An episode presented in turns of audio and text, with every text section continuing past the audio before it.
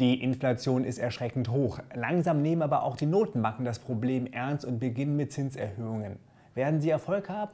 Darüber sprach ich bei einem Webinar mit dem Ökonomen Thomas Mayer, Gründungsdirektor des Flossbach von Storch Research Institutes. Er ist skeptisch und sagt unserer Währung ein langes Siechtum voraus. Ich habe euch seine wichtigsten Aussagen zusammengeschnitten.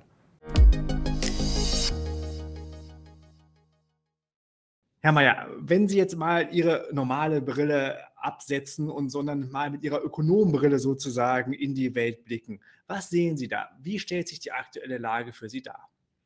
Also mir steckt immer noch dieses Wort von der Zeitenwende im Kopf, äh, das äh, Olaf Scholz äh, gebraucht hat, um damit jahrzehntelange SPD-Außen- und Sicherheitspolitik und 16 Jahre Merkelsche Außen- und Sicherheitspolitik abzuräumen. Diese Zeitenwende haben wir ähm, in der Wirtschaft und im Finanzmarkt schon etwas vor dem Angriffskrieg Putins auf die Ukraine gesehen. Die Zeitenwende ähm, in der Wirtschaft und im Finanzmarkt, die zeichnete sich eigentlich so im Verlauf des Jahres 21 und Anfang 22 ab. Wir hatten in dieser Zeit die Rückkehr der Inflation. Ähm, die wurde ja ähm, schon in den 90er Jahren für tot erklärt. Das war damals eine tolle Prognose, finde ich, ähm, die ich äh, den Prognostiker Roger Budel eigentlich beneide. Aber sie war nicht wirklich tot. Äh, sie war, sie war nur abwesend. Sie war lange Zeit abwesend. Und im Zuge der Entwicklung der Pandemie kam sie wieder zurück mit der Inflation mit der Rückkehr der Inflation haben sich im Finanzmarkt aber auch die Dinge enorm geändert. Äh, ich denke, Stichwort Zeitenwende, äh, wir sind eigentlich mit der Jahreswende 21, 22 in einen lang dauernden, jahrzehntelang dauernden Bärenmarkt im Rentenmarkt eingestiegen. Und wie es so aussieht, könnte es sein, dass wir möglicherweise, ich weiß es nicht, macht es jetzt also so, hm, hm, hm, dass wir auch einen Bärenmarkt im Aktienmarkt erleben. Wir sind jetzt also schon ordentlich ähm, mit, äh, mit den, in den Preisen gefallen. Also wir müssen darauf, uns einstellen, dass der Aktienmarkt auch ähm, äh, im Rückzug sich äh, befindet. Äh, das heißt also, es ist schon eine neue Welt, in der wir jetzt uns befinden. Das ist ja äh, interessant, dass die neue Welt sozusagen für Sie mit äh, dem Jahreswechsel äh, angefangen hat, dass Sie nicht irgendwie ähm, die neue Welt ein paar Jahre schon vorher äh, angesiedelt haben, nämlich mit quasi der geänderten Rolle der Notenbanken. Das gehört dazu, ähm, um die äh, Zeitenwende sozusagen ähm, ja, hervorzuholen. Äh, die Notenbanken ähm, hatten sich ja dann im Verlauf äh, der ähm, 90er Jahre vor allem darauf eingestellt, dass die Inflation sehr niedrig bleiben wird. Man hat äh, die ganze Tätigkeit umgestellt, man hat äh, Inflationsziele verfolgt, man dachte, man selbst hätte das so wunderbar im Griff, die Inflation. Man hätte jetzt also den Stein der Weisen gefunden, dass die Notenbank die Inflation in den Griff kriegt, Konjunkturstabilisierung äh, betreiben könnte. Ähm, und ähm, wir jetzt in einer wunderschönen Zeit der großen Moderation, nannte man das, Great Moderation leben würden, in der die Konjunkturzyklen abgeschafft werden und die Inflation einfach nicht mehr da wäre. The Death of Inflation, sagt der Roger Budel, ich glaube, das war 1996. In dieser Zeit wurde aber die Inflation nicht gerade wegen der Notenbanken ähm, aus dem Blickfeld gedrängt, sondern zum einen, weil ähm, Anfang der 80er Jahre die damaligen Notenbanker enorm gute Vorarbeit geleistet haben. Paul Volcker, Helmut Schlesinger und andere, das Helmut Schlesinger, die Älteren werden sich noch daran erinnern, war der Chef der Bundesbank, haben damals die Inflation ins Abseits gespielt. Ähm, dann kam im Verlauf dann der 90er Jahre die Globalisierung, Integration von ähm, sogenannten Emerging Markets, ähm, China, auch Indien, also Milliarden von neuen Arbeitskräften kamen rein. ähm, mit ihnen die von ihnen hergestellten Produkte. Ja. Ähm, die Preise wurden einfach da gedeckelt, weil so viele neue Produktionskräfte reinkamen. Dann kam natürlich technischer Fortschritt. Ja. Äh, haben ja immer weniger Geld bezahlt für die schönen ähm, Informationen- und Kommunikationstechnologieprodukte. Ähm, die Zentralbanken haben der, meines Erachtens in der, in der fehlgeleiteten Annahme, dass das alles ihr toller Verdienst sei, haben dann ähm, wurden, wurden äh, wie soll ich sagen, unaufmerksam. Sie haben gemeint, die Inflation ist so niedrig. Wir, wir, wir schauen ähm, auch nach, nach anderen äh, Dingen, äh, die, die, die, ja, wie sagen, der Aufgabenkatalog der Zentralbanken wuchs.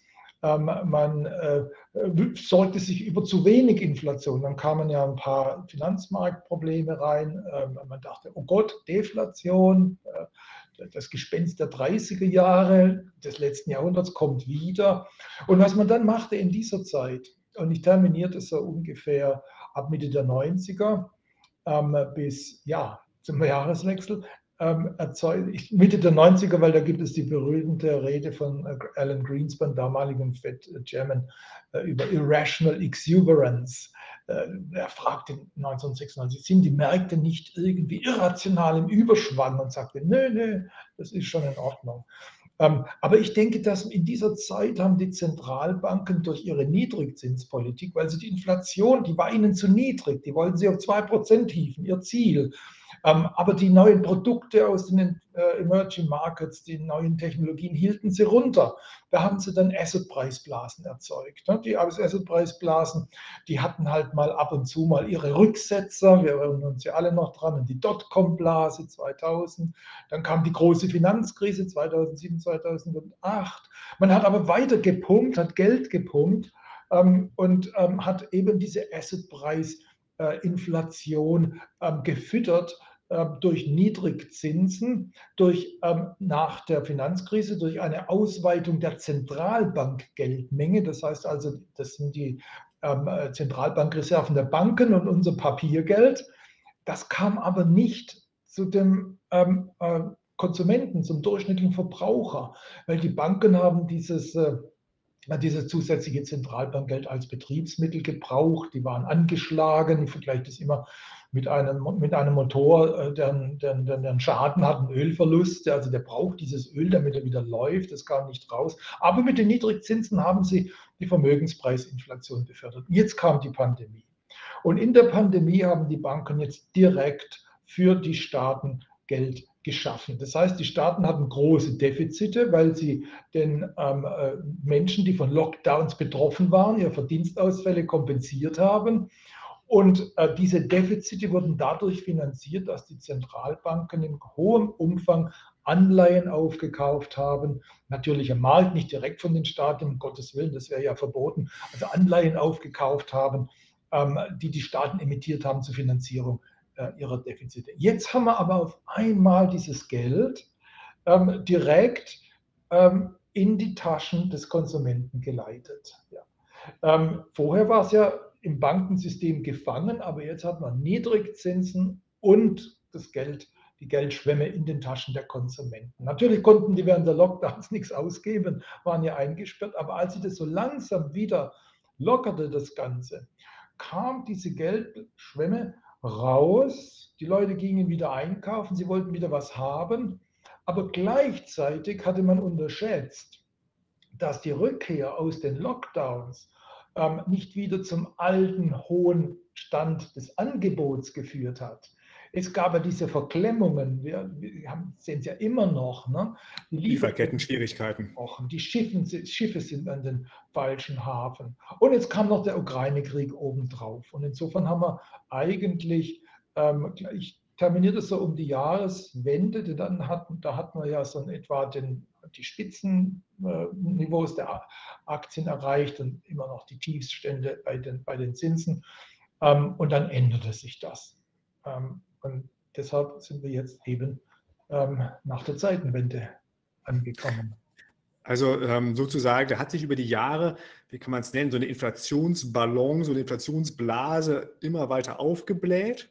Ja, und äh, jetzt die, ähm, die, die äh, Corona-Pandemie mit all ihren Folgewirkungen, also Lieferkettenengpässe, hat diese Blase zum Platzen gebracht, sozusagen. Eine zweistufige Rakete, wenn man so will. Ne? Die erste Runde, die spielte sich in den Assetmärkten ab, weil da hatte, hatten die Zinsen eine, eine, spielten eine wichtige Rolle. Mit niedrigen Zinsen steigen dann die Vermögenspreise. Wenn ich schon Vermögen habe, habe ich dann Sicherheiten, die ich den Banken verpfänden kann, um neue Kredite zu nehmen. Ich kaufe wieder was, das steigt wieder.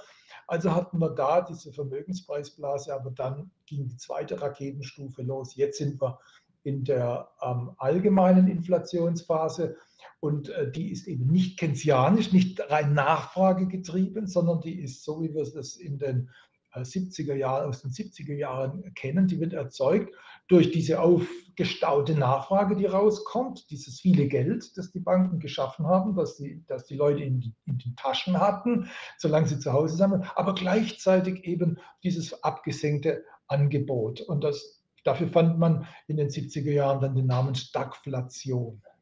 Zumindest äh, Fed-Chef Paul sehr forsch in seinen Worten, sage ich mal. Er will ja wirklich die Inflation bekämpfen, mhm. auch wenn das jetzt irgendwie äh, aufs Wirtschaftswachstum schlagen sollte, beziehungsweise selbst wenn die USA es in eine äh, Rezession abdriften sollten. Äh, für wie glaubwürdig halten Sie diese Worte? Also bisher glaube ich, dass die Zentralbanken noch lange nicht so weit sind, ähm, dass sie diese Inflation, die wir aus den 70er Jahren kennengelernt haben, tatkräftig bekämpfen. Und äh, ich würde vielleicht einmal das eine oder andere Bild einspielen, ähm, um äh, Ihnen zu zeigen, was ich da meine.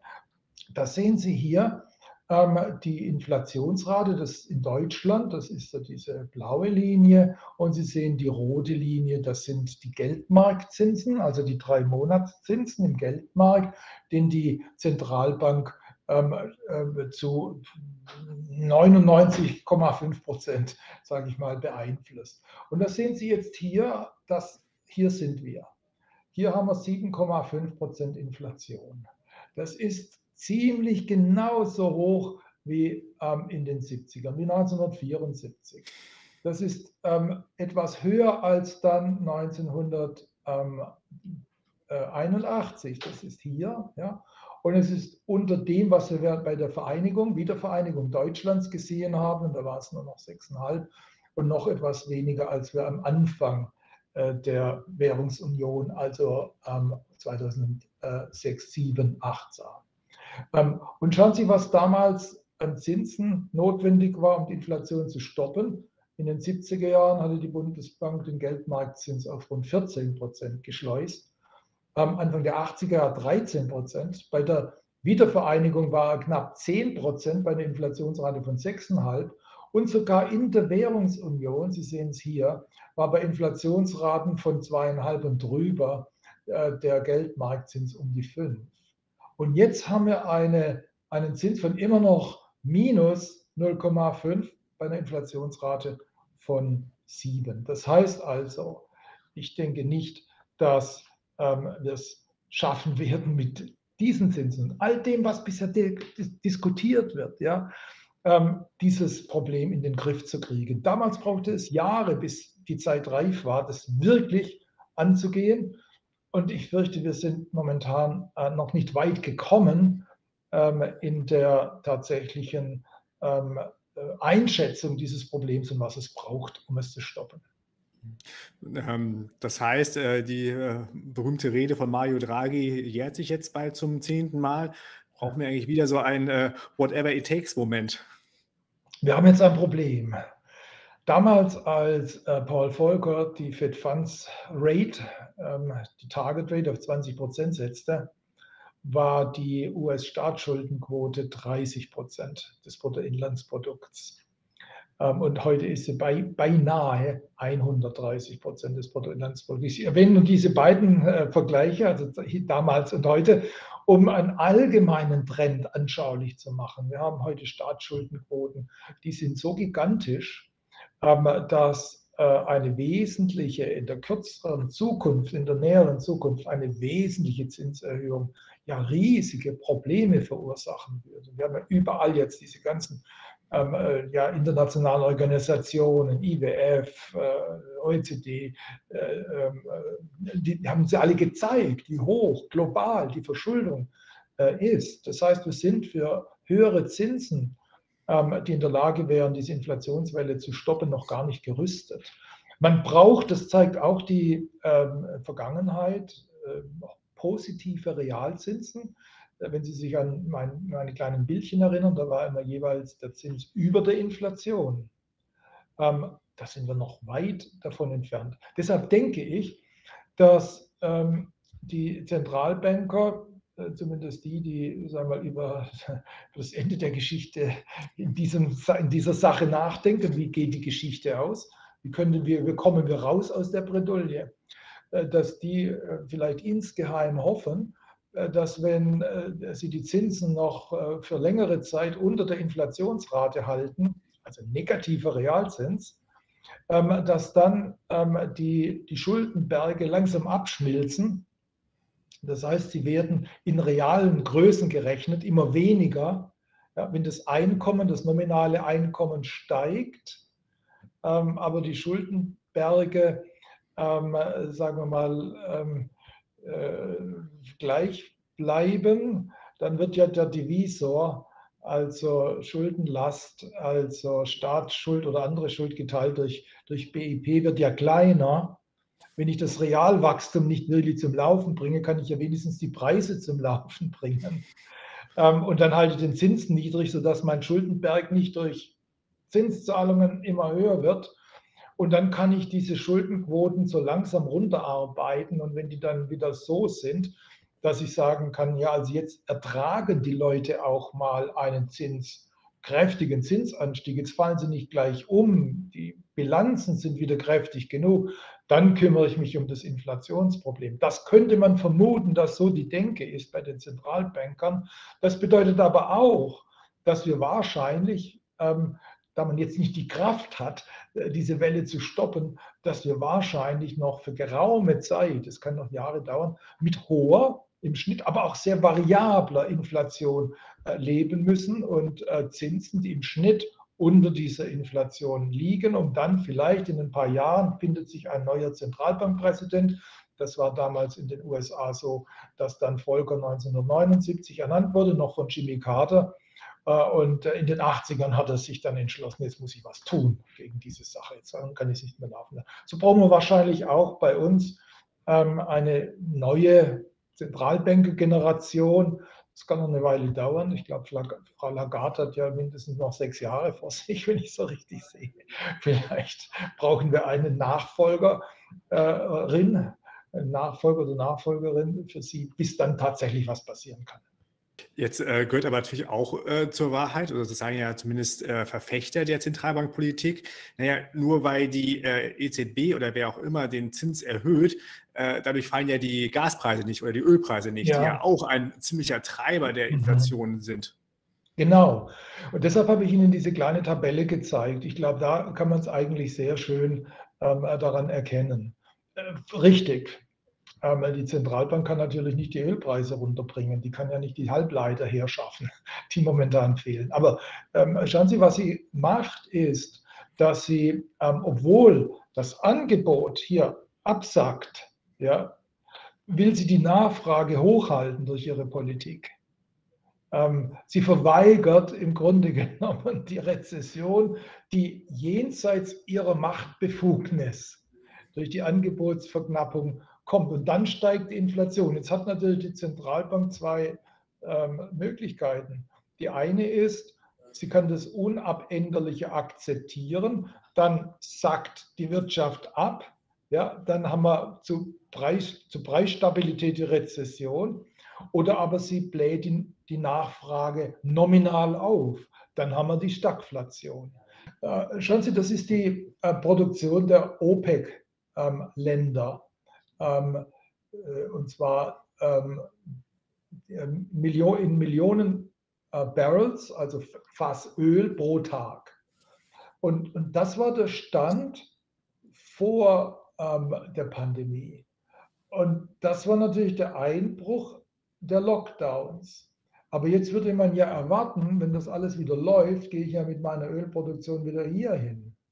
Machen sie aber nicht. Schauen Sie, die bleibt da. Warum genau, ähm, ist natürlich jetzt ein bisschen äh, spekulativ. Ähm, vielleicht können sie es nicht. Oder aber sie haben gemerkt, dass wenn ich die Produktion zurückhalte, ähm, der Preis prozentual noch mehr steigt und ich dann meinen Gewinn maximiere. Das ist so praktisch das Gewinnmaximierungsprinzip des Monopolisten. Das heißt also, ähm, aufgrund eben dieser Angebotsproblematik ja, haben wir jetzt eigentlich eine realwirtschaftliche Verknappung, äh, um die man nicht rumkommt. Das können die Zentralbanken nicht lösen, diese Bremse. Das muss man anders lösen. Aber wenn die Zentralbanken deshalb trotzdem mit ihrer Niedrigzinspolitik und im Fall der EZB noch weiter mit ihrer, mit ihrer, mit ihrer massiven Geldproduktion über Anleihekäufe weitermacht, ähm, äh, dann muss man sich nicht wundern, wenn die Inflation steigt.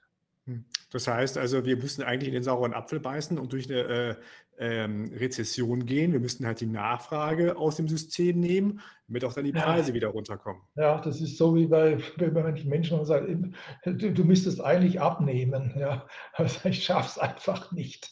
Ich, ich brauche da einfach noch einen längeren Anlauf. Und die Zentralbanken ähm, schaffen es einfach nicht. Und da kommt eben auch das ins Spiel, was ich gerade sagte, wenn die jetzt eine Art Volkerschock inszenieren würden, dann hätten wir wahrscheinlich nicht nur eine Rezession, sondern wir hätten vermutlich vielleicht äh, sogar eben auch eine neue Finanzkrise, weil dann diese ganz übergewichtigen Schuldner einfach einen Herzschlag kriegen würden. Das ist noch nicht fit für diese Kur. Wir haben auch über die Geschichte des Geldes gesprochen. Für sein Buch Das Inflationsgespenst hat sich Thomas Mayer ausführlich damit beschäftigt und ist dabei auf interessante Zusammenhänge gestoßen die Geschichte des Geldes die eine Geschichte seiner Krisen ist. Ähm, das Problem ist, dass äh, historisch gesehen äh, das Geld immer zwei Funktionen hatte. Auf der einen Seite ist das, was die Ökonomen alle im Grundstudium lernen, äh, habe ich gelernt, andere werden sich vielleicht noch daran erinnern. Geld ist eine Funktion äh, ist ein Mittel zum Tausch und zur Wertaufbewahrung und außerdem noch eine Rechnungseinheit. Ne? Das sind so diese drei Funktionen, die der Ökonom im ersten, Stuhl, im ersten Semester eigentlich immer mitkriegt. Ja, stimmt. Aber Geld war auch immer ein Mittel zur Finanzierung der Potentaten, also der Mächtigen, äh, die, sie, die, die ihre Ausgaben finanzieren. Es ging schon los ähm, eigentlich, ja, also man hat gute Aufzeichnungen bei den alten Römern, die durch Münzverschlechterung ähm, ihre Kriegskasse aufbessern wollten. Ähm, und äh, parallel zum Untergang des Römischen Reichs ging auch dann das römische Geld unter. Äh, das wurde immer schlechter, immer weniger Silber und Gold und kam immer mehr billiges Metall drin. Äh, die germanischen Söldner verweigerten sogar den Sold in der offiziellen Staatsmünze und wollten durch pures Gold bezahlt werden. Und als es dann auch nicht ganz mehr so toll klappte, dann übernahmen sie den Laden selbst. Das war sozusagen ein Putsch der, der, der germanischen Söldner, brachte uns dann das finstere Mittelalter leider.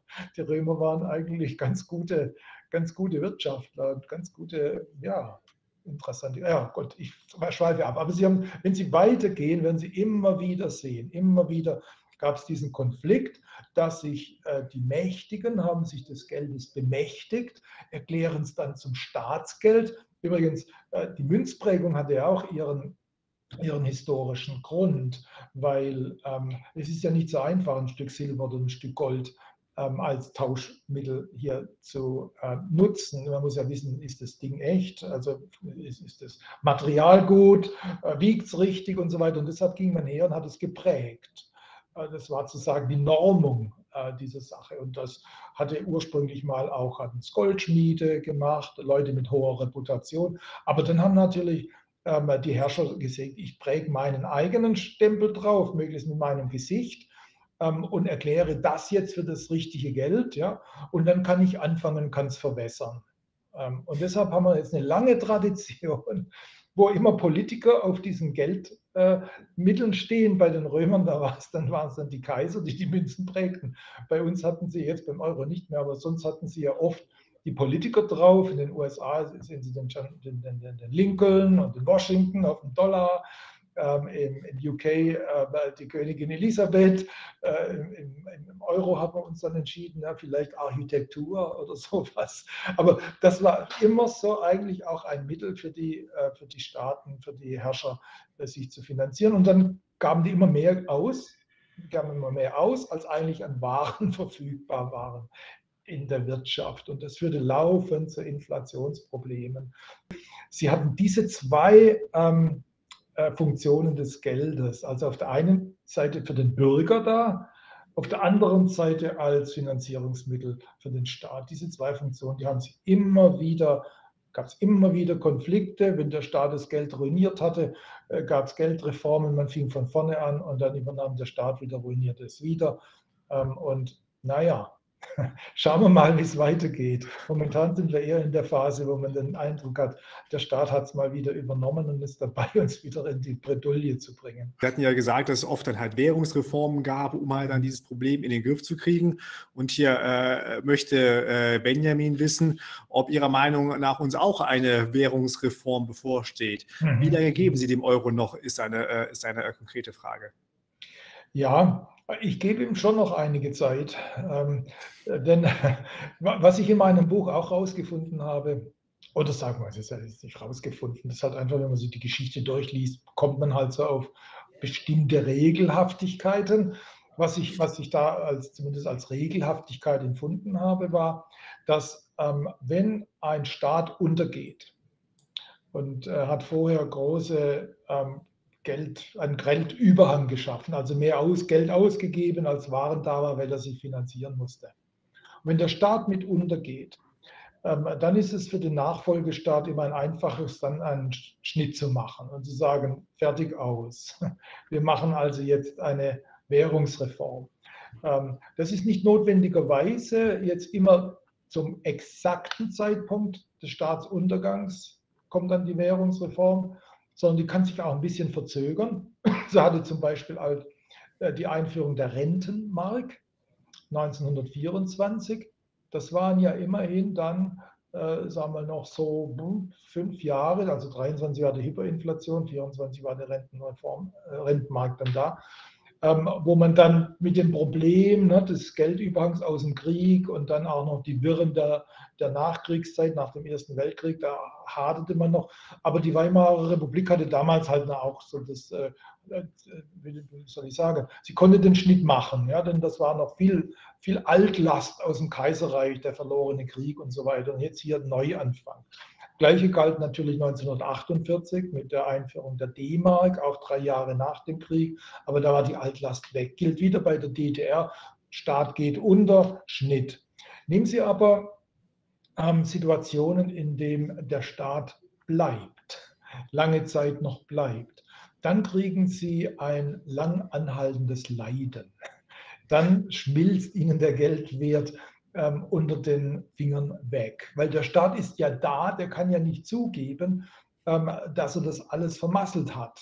Ja, und äh, das waren die Römer, und die haben eben noch, noch, noch hunderte von Jahren schmolz das Geld weg, ähm, bis dann das Geld mit dem Staat unterging. Ich weiß nicht, warum die Kausalität war. Manche sagen, die, die Finanzierungsnöte des Römischen Reiches und seine Geldschöpfung hätten das bewirkt, vielleicht. Ich weiß, ich bin kein Historiker, aber ich, ich meine, die römischen Söldner übernahmen den Staat. Ein ganz interessantes Beispiel ist Italien, das ich auch in meinem Buch erwähne. Ähm, in Italien hatte ja äh, 1971 wurde ja der, der Dollar vom Gold gelöst, Ende des Bretton Woods-Systems war damit vorgezeichnet. Äh, damit war die, die Banca d'Italia nicht mehr geschützt ja, durch die Notwendigkeit, die Lira an den Dollar zu halten. Der Dollar war ins Gold gebunden. Und wenn die Politiker zu viel Lira druckten, dann mussten sie, äh, mussten die dann also mit dem Hut in der Hand nach Washington sagen, oh Gott, wir müssen abwerten. Das war natürlich ein Prestigeverlust. Aber als der, der, der, die, die Goldanbindung weg war und die Lira dann auch nichts mehr gebunden war, dann wurde die äh, Banca d'Italia mehr oder weniger von, von den Politikern kassiert. Sie musste Geld schaffen, sie musste den Anleihezins niedrig halten, sie musste Geld schaffen, damit das passiert. Jetzt ist der italienische Staat ja immer noch da und äh, über diese Zeit von 71 bis 1999, als die Lira dann in den Euro gewandelt wurde, da gab es das lange Siechtum. Ne? Die, Lira wertete gegenüber der D-Mark, die damals noch härter war, 82 Prozent ab über die Zeit. Ne? Die italienische Inflationsrate war 9,5 im Schnitt in dieser Zeit. Und die Leute wanderten einfach aus dem Geld ab. Die benutzten diese Lira nur noch für äh, Transaktionen, aber man sparte ganz anders. Man legt ja nie im Leben ein Lira-Sparbuch an, sondern man kaufte sich Immobilien. Aktien waren nicht so toll, denn damals gab es noch keinen globalen Aktienmarkt und die italienischen, der italienische Aktienmarkt war dominiert von Staatsunternehmen. Das waren also auch Geldgräber, also Geldgräber, Groschengräber. Äh, da konnte man auch nur verlieren, also kaufte man sich Immobilien. Ich fürchte, dass der Euro so ein bisschen den, jetzt in die Fußstapfen der Lira tritt. Also das heißt so ein langes Siechtum. Äh, langes Siechtum. Bei den Italienern reifte dann im Verlauf der 90er Jahre sozusagen der Überdruss und es bot sich was Neues, der Euro. Und deshalb pushte Italien mächtig, ähm, um in den Euro ähm, rein äh, äh, zu kommen. Äh, da war man sogar bereit, kurzfristig Steuererhöhungen in Kauf zu nehmen, damit man das Defizit runterbrachte, um die Kriterien zu erfüllen. Und ich denke, dass das bei uns so ähnlich sein wird, ähm, wenn wir diese Situation, wenn wir diese Inflationswelle nicht in den Griff kriegen, äh, dann wird der Euro liraisiert, nenne ich das, äh, bröckelt ab, die Leute suchen nach Alternativen und irgendwann findet man dann eine, vielleicht auch eine Privatwährung, vielleicht Gold, vielleicht irgendeine interessante Kryptowährung, wenn auch die Kryptos momentan nicht so toll aussehen, aber vielleicht ergibt sich was. Aber bis dahin denke ich, dass wir halt ein langes Siechtum erleben werden des Euros. Eine mhm. Folge dieser Zinswende der Notenbanken ist ja, dass jetzt auch halt diese Vermögenspreisinflation, die wir gesehen haben in den letzten Jahren, jetzt da auch die Luft rausgeht. Viele hochbewertete ja. Aktien äh, fallen schon sehr stark. Ähm, auf dem Anleihenmarkt hingegen, da, da steigen die äh, Renditen stark an. Wie schätzen Sie jetzt gerade ein, was da an den Märkten passiert? Also ich denke, dass wir momentan in einer Zeit sind, das hatte ich ja Anfang schon gesagt, in dem wir einen ganz kräftigen äh, Bärmarkt haben ähm, im, im Rentenmarkt, der auch nicht so schnell äh, wieder verschwindet. Ähm, und wir dann ähm, auch noch momentan flirten wir mit dem Bärmarkt im Aktienmarkt nicht. Also das sehen Sie, wie das, äh, wie das funktioniert da nach nach oben läuft, 30 äh, Jahre runter. Jetzt schauen wir uns mal an, äh, wie sind die, ja, Moment hier, wie sieht es bei den ähm, Aktienmärkten aus? Und da habe ich halt mal einfach angesch mir angeschaut, ähm, wie ähm, entwickeln sich die Märkte seit äh, den äh, 70er Jahren. Ich nehme halt immer die USA, da haben wir halt äh, gute kontinuierliche Daten. Ähm, wie entwickeln sich die, äh, die, die, die Aktien, wenn es schwierig wird? Und zwar schaue ich mir jetzt an einen ähm, Gesamtrenditeindex, der also die Dividendenzahlungen mit einschließt. Und ich schaue mir den an nach Inflation, also in Realwerten. Und da sieht man, dass es äh, in den 70er äh, Jahren so zwischen ähm, einem Dreiviertel und ein, ein Vierteljahren gebraucht hat. Das ist die, die zur Zeit der, äh, der, der, der Stagflation äh, vom Hoch zum Tief. Ne? Dann war der Bärmarkt vorbei. Dann ging es halt wieder nach oben. Im Schnitt waren die ähm, Situationen in den 2000ern, ähm, die waren im Schnitt ein bisschen länger. Ne? Die, der Unterschied zwischen den 70ern äh, und den 2000ern ist, dass in den 2000ern die Bärmärkte aus dem Finanzmarkt selbst heraus entstanden sind. Das waren meistens Finanzkrisen. Hier war es eben dieser Schock, dieser exogene Schock von der Realwirtschaft. Jetzt kann man sich ja anschauen, in den 70ern, äh, wie lange hatte das denn gedauert, bis man wieder insgesamt ähm, den, Vor, äh, äh den Stand hatte, immer real preisbereinigt äh, gerechnet, den man hatte, bevor es runterging. Und da gibt es halt, ähm, also den, würde ich mal sagen, den kürzesten äh, Bärmarkt, das war der zweite in den 70ern. Ne, da waren sie dann ähm, nach, äh, der ging 1981 los und dann waren sie 83 praktisch schon wieder da, wo sie 81 standen. Es war relativ gesehen ähm, milde. Äh, dann hatten sie aber den Doppelbärmarkt, das war der erste, der war im ersten Preisschock, Ölpreisschock, dann hat er sich nicht wieder vollständig erholt, dann kam ja nochmal ein Schock obendrauf. Das war jetzt also der längste.